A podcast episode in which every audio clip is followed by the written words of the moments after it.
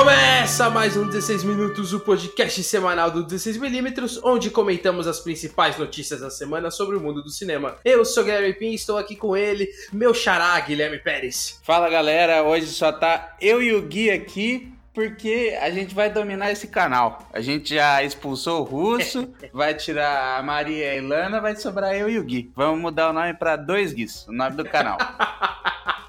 Seria uma boa, bom projeto futuro aí. Então, pra eles não aparecerem aqui de surpresa e entrar no nosso lugar, bora lá pras notícias.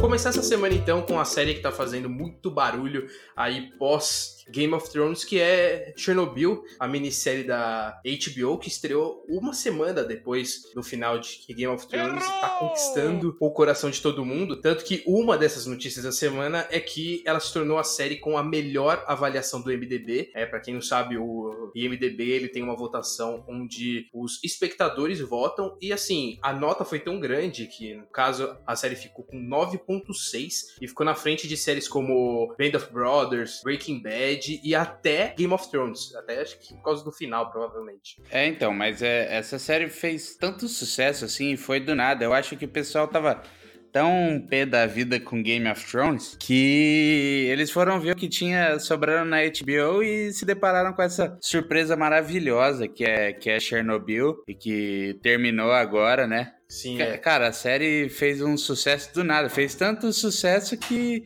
aumentou o índice de turismo, né, na Ucrânia por causa disso. O que é bizarro, né? Eu, eu acho estranho como as pessoas elas gostam de conhecer esses lugares em que aconteceram muitas coisas. E é um problema também porque eu acho que o, obviamente agora tá bem menor, mas o índice de radiação ainda tem um pouco lá. Então, assim, é, é, arriscar bastante. Não, então, aumentou, se eu não me engano, aumentou a procura do turismo em 40%, se eu não me engano. Mas é, hoje em dia a radiação já é bem menor. E só que, por exemplo, se, se eu não me engano, você só pode ficar na cidade sem roupa durante 20 minutos ou meia hora, um negócio assim. Caraca. assim. Porque, to, a, além disso, eu tava pesquisando, tem lá aquele, aquela grande proteção gigantesca de chumbo que eles têm lá na, na, na fábrica fábrica onde tem o reator nuclear. E se eu não me engano, vão ter que fazer um novo, porque daqui a pouco esse que tá lá já não vai servir mais para segurar a radiação. então eles vão ter que fazer um maior ainda. Caraca, tá não, imagina a pessoa que, que decide ir para lá só por causa de uma série. É, então... Tem que ser então. meio doente, né? Mas o legal disso é que uma organização, ela, ela tá com uma campanha que ela tá pegando os cachorros que ainda estão em Chernobyl e estão colocando para adoção. Então, assim, ao mesmo tempo em que você tem esse lado um tanto negativo, né, em relação a esse turismo até lá, você tem essa coisa boa do projeto com os cachorros. E entrando nesse assunto de, de questão de turismo, aconteceu algo parecido durante a estreia de Procurando Nemo, que também foi uma coisa negativa, porque todo, toda criança passou a querer ter um, um peixe palhaço em casa. Só que isso acabou afetando muito é, a vida deles, porque existe todo um cuidado com o peixe palhaço em relação à Nêmona, e muitos acabaram morrendo porque as crianças queriam, só que não sabiam cuidar do mesmo nível. Exatamente. Eu, e por um segundo eu pensei que você ia falar que depois de Procurando Nemo, o turismo no mar aumentou muito. E outra coisa que eu. Seria engraçado. Outra coisa que eu ia falar também é que só estão salvando os doguinhos, né, na Ucrânia. Porque os gatos já estão que nem no Love, Death Robots lá, que já dominaram. os gatos dominaram tudo. Exatamente. É porque gato se cuida sozinho, né? Esse gato é. Exatamente. Gato é Você dá um dedão pra ele e ele sobrevive. um dedão pra ele? Ah, tá. É, é, é, é Ai, caralho. E assim, a série tá fazendo tanto barulho que a, Rússia não gostou muito, né? Porque para quem tá acompanhando a série, eu ainda não terminei, apesar de ter sido exibido o último episódio, é, ela dá uma certa provocada no governo russo, falando que eles são os principais culpados, o que eu não duvido, para ser bem sincero. E a Rússia, meio brava com os Estados Unidos, porque é uma produção americana, já está produzindo uma série em resposta a essa produção da HBO. Então, assim, podemos esperar mais Chernobyl, agora a versão russa por aí. Então, a coisa, o seguinte é, a culpa foi do governo russo. A fábrica era da, do governo e o, o erro foi um erro assim, besta. Eu não lembro direito exatamente o que foi, mas foi um, um, um erro humano assim que não poderia acontecer. E, e, e tem uma coisa, eu lembrei, eu lembrei. Eles vão precisar colocar uma barreira maior ainda de chumbo, porque um dos reatores nucleares não explodiu, só um explodiu. E ele tá para explodir esse segundo. Caraca. Ou seja, ferra tudo, entendeu? Nossa, mano. Precisa explode de novo. Já Imagina quem tava lá no Você é dia. É Aí já era. E agora falando um pouco de academia, um pouco de Oscar, saiu a notícia essa semana de que a Dina Davis e o David Lynch vão receber as estátuas honorárias da academia. Uma grande homenagem para os dois, né? Que merecem muito. Exatamente. Essa homenagem, no caso, ela não acontece no Oscar, ela acontece bem antes, tanto que vai, a cerimônia vai ser em outubro desse ano. Esse Oscar honorário, né? Podemos dizer assim, ele vai ser entregue para dois diretores e dois atores. No caso, os diretores são o David Lynch, como você citou, e também vai ser homenageada a diretora Lina Wertmüller, que foi a primeira mulher indicada ao Oscar na categoria. E o outro ator, além da Dina Davis, vai ser o Wes Studd, que você conhece pelo o último dos Moicanos. E a Dina Davis, ela já venceu o Oscar, né? No caso, em 1989. Então ficou um, um pouco estranho ela ser homenageada, mas essa estatueta para ela vai ser em homenagem a um artista que fez esforços humanitários, né? Que mudaram a indústria. É, e, e agora eles entrando para essa grande lista que tem Agne tem Spike Lee, tem Hayao Miyazaki, tem Godard, tem muita gente nessa lista, então quem chega a ganhar o prêmio honorário da academia é porque realmente teve um impacto no cinema. É, finalmente o Lynch sendo aí valorizado do jeito que merece, né? Ele nunca ganhou um Oscar, ele já foi indicado quatro vezes e duas vezes como diretor, no caso pelo Veludo Azul e por Cidade dos Sonhos. Então é um prêmio su super merecido para ele, porque ele é um diretor simplesmente fantástico, ele é um cineasta incrível. Então, finalmente a academia valorizando ele e agora acho que vai ser difícil Não, acho um que só vai ficar aí mesmo e já tá ótimo, já merece, é merecido. E já que a gente tá falando de ganhadores do Oscar, né? Vamos entrar aqui, vamos falar sobre um cineasta que a gente ama, que é o Tarantino. Isso porque essa semana ele surpreendeu a, a galera, que ele escalou um roteirista para adaptação de, de, um quadrinho que ele escreveu, que é uma história do Django com o Zorro. Né? Maravilhoso. Né? Uma história meio, se você pensar não, assim, maravilhoso fora, é um negócio meio bizarro. Não, e, e é curioso, né? Porque ainda não se sabe se ele vai dirigir o filme, e o meu palpite é de que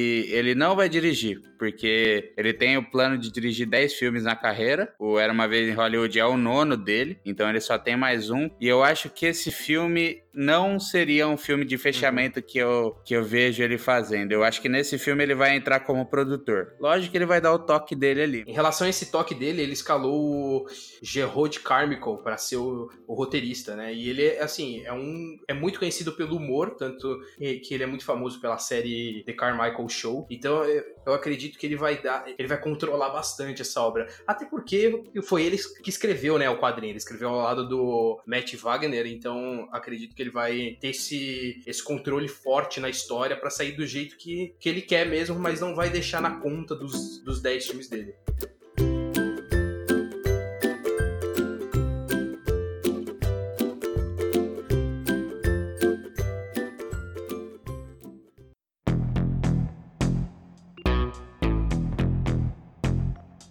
E como a gente está chegando no décimo episódio das notícias aqui do 16 Minutos, a gente vai fazer o que para variar? Um especial de trailer, né? E o primeiro trailer que a gente vai comentar aqui é o da terceira temporada de La Casa de Papel, que eu já posso falar que as duas primeiras temporadas são horríveis, só que divertem, porque roubo de banco é sempre legal de assistir. Só que é uma merda. é, é bem isso mesmo. E dá para ver como eles entenderam o que funcionou na primeira e na segunda temporada, porque a história parece simplesmente a mesma em relação aos acontecimentos. Eles criaram uma jornada ali onde o Rio ele é raptado, só que eles vão tomar as mesmas atitudes que eles tomaram na primeira e na segunda temporada. Então eles vão assaltar um banco para chamar atenção e dá para ver que tem muita cena idêntica às outras temporadas. Realmente tem tem muita coisa parecida e só que eu acho que eles vão focar entre aspas um pouquinho mais no plano em si, não tanto na, pelo menos na primeira parte assim, do que deu para ver do trailer, é que eles vão mostrar um pouco mais do plano. Agora, é aquela coisa, né? No final do trailer é, aparece o Berlim vivo. O cara tomou 849 tiros no, no final da, da segunda temporada e tá vivo. E aí começaram a discutir e aí eu falei zoando assim: só falta inventarem que ele é um irmão gêmeo do Berlim. Uhum. Só que eu não duvido, porque é La Casa de Papel, né?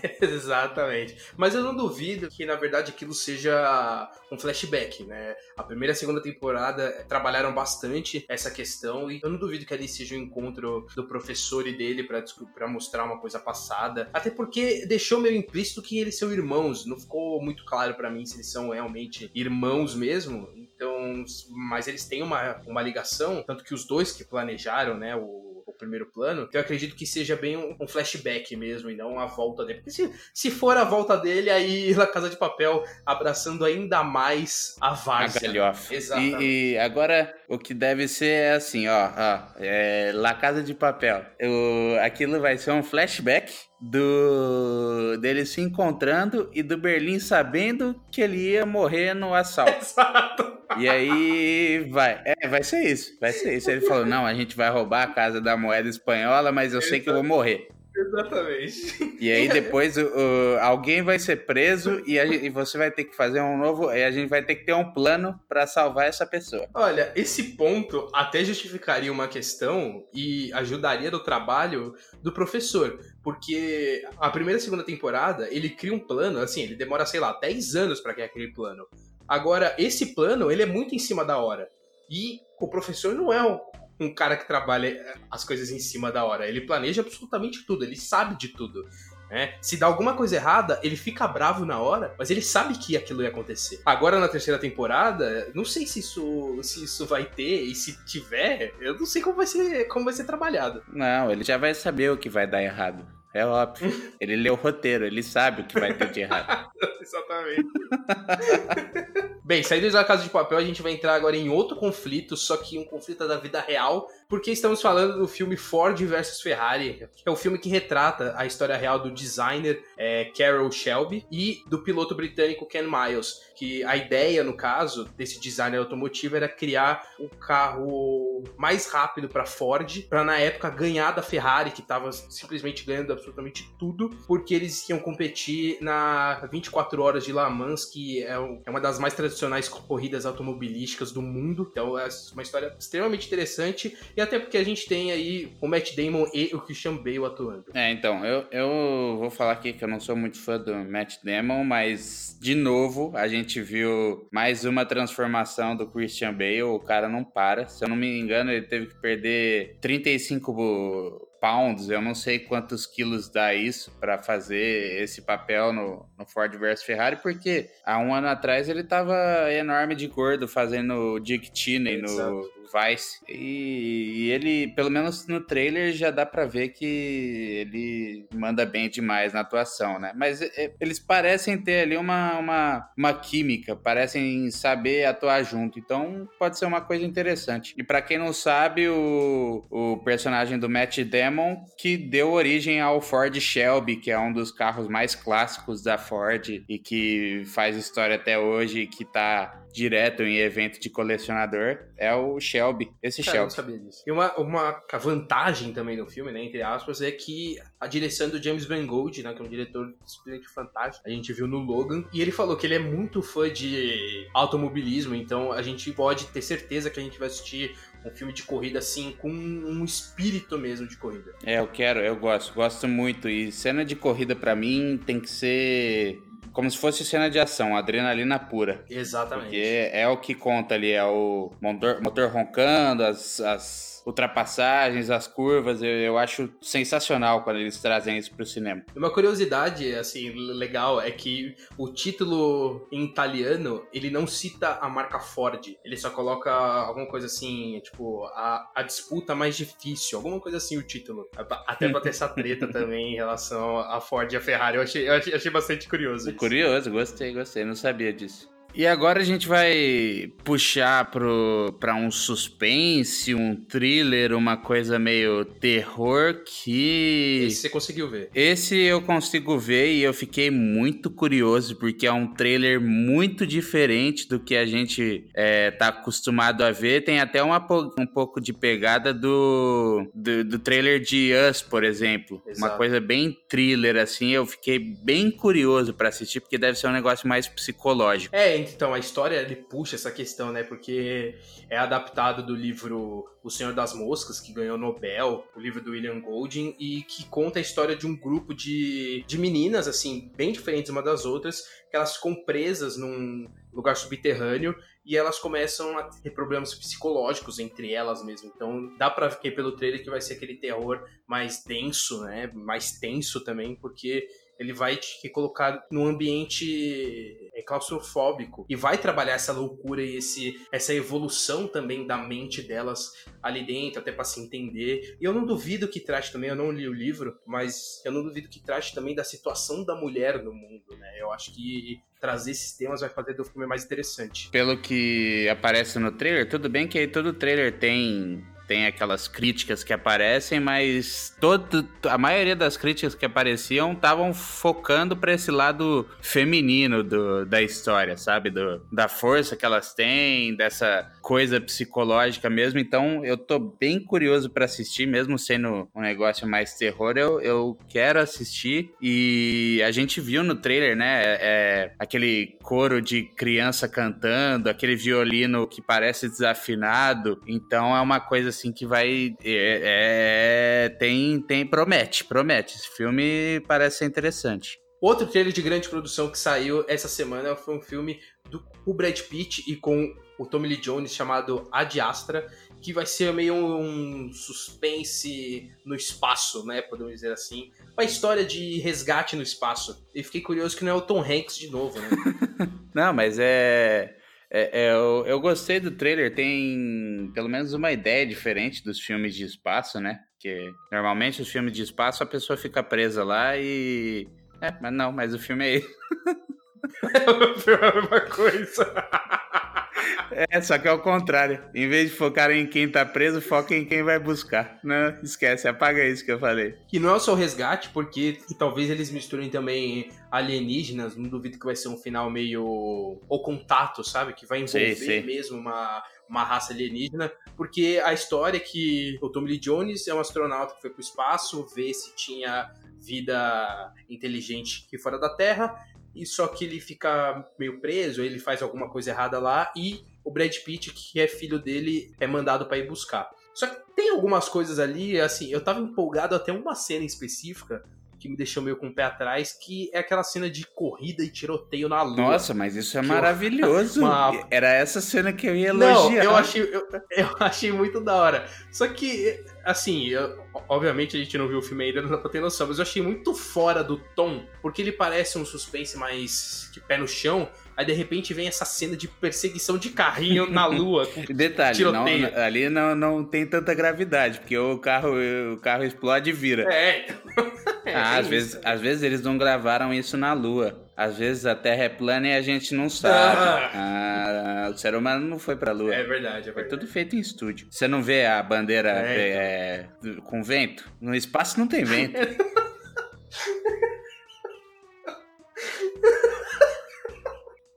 Ai, eu tô rindo, tá passando mal. E mesmo com essa cena, né, que eu acabei meio ficando com o pé atrás, eu tô mais confiante porque o filme ele é escrito e dirigido pelo James Gray, que fez o Z, A Cidade Perdida, que é um filme que ele dá uma tendência que vai pro fantástico, só que ele mantém o pé no chão até o fim. Então por isso que eu, eu acabei estranhando um pouco essa questão da perseguição ali, mas como é um cara que eu, que eu gosto bastante, eu vou confiar nele. Até porque já tá pronto o filme e não tem o que fazer. E mais um trailer que tá aqui na nossa lista é o After the Wedding, que é um remake americano de um filme dinamarquês que foi indicado indicado ao Oscar em 2006 e conta com a Julianne Moore, com o Billy Crudup, com a Michelle Williams. Que eu particularmente não gosto. Eu acho que ela tem uma cara meio de sem vontade, assim, sabe? Meio neutra para tudo. Eu não, não gosto muito dela. E o trailer não me interessou. É, então, parece uma história meio comum, né? Não parece que é uma coisa nova, assim. No caso, é a história de um triângulo amoroso que entra em conflito. Desse clima mesmo que não.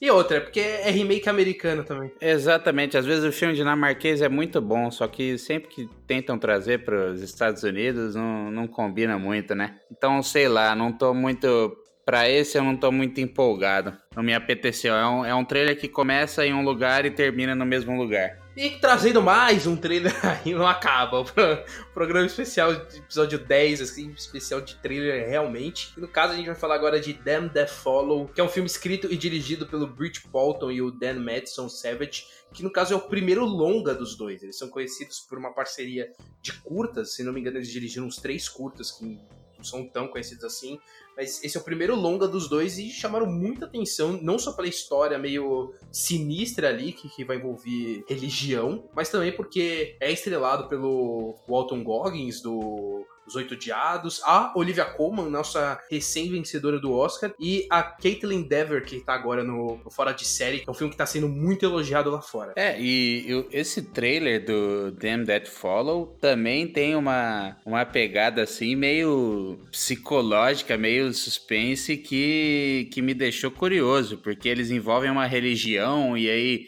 tem o negócio da cobra e aí no trailer você vê a Olivia Colman chorando, vê ela meio desesperada com a citação, é, é, é, um negócio assim impressionante. A Olivia Colman, na minha opinião, pelo que eu vi ali do trailer já, ela que vai ditar o ritmo do filme para variar. É, o filme né? parece que vai trabalhar muita analogia também, né? Muito do que o Ari Aster fez no, no Hereditário um pouco assim também. Eu senti um clima um pouco parecido nesse quesito, né? Nesse tom de direção.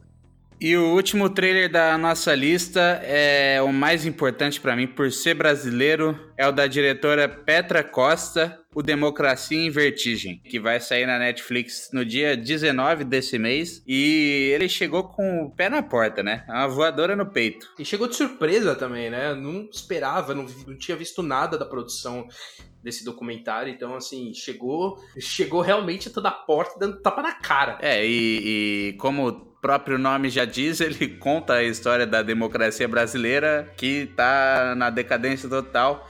Principalmente ela foca pra, na parte do impeachment da, da ex-presidente Dilma Rousseff e ela foca nessa parte, mas trazendo toda a, a parte da democracia brasileira desde 1988, que tanto é que no trailer ela até comenta que nasceu junto com a democracia e esperava que tivesse mais equilibrado depois de 30 anos, mas não tá, né? Tá inclusive em decadência, como ela quer mostrar. E eu falo aqui, ó, Ó, hoje é o décimo episódio de 16 minutos. Tô falando aqui dia 8 de junho de 2019, quando a gente tá gravando. Esse filme vai estar tá no Oscar do ano que vem em melhor documentário. Ô, louco, gostei.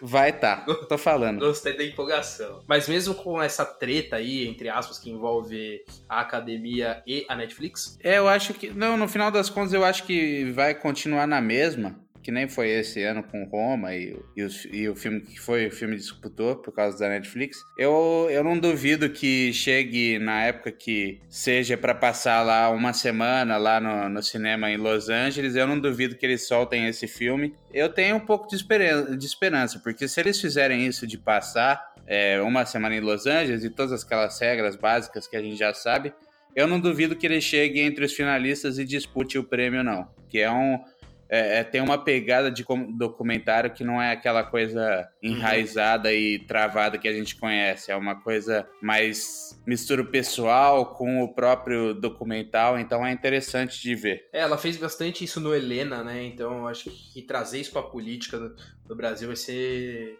interessante.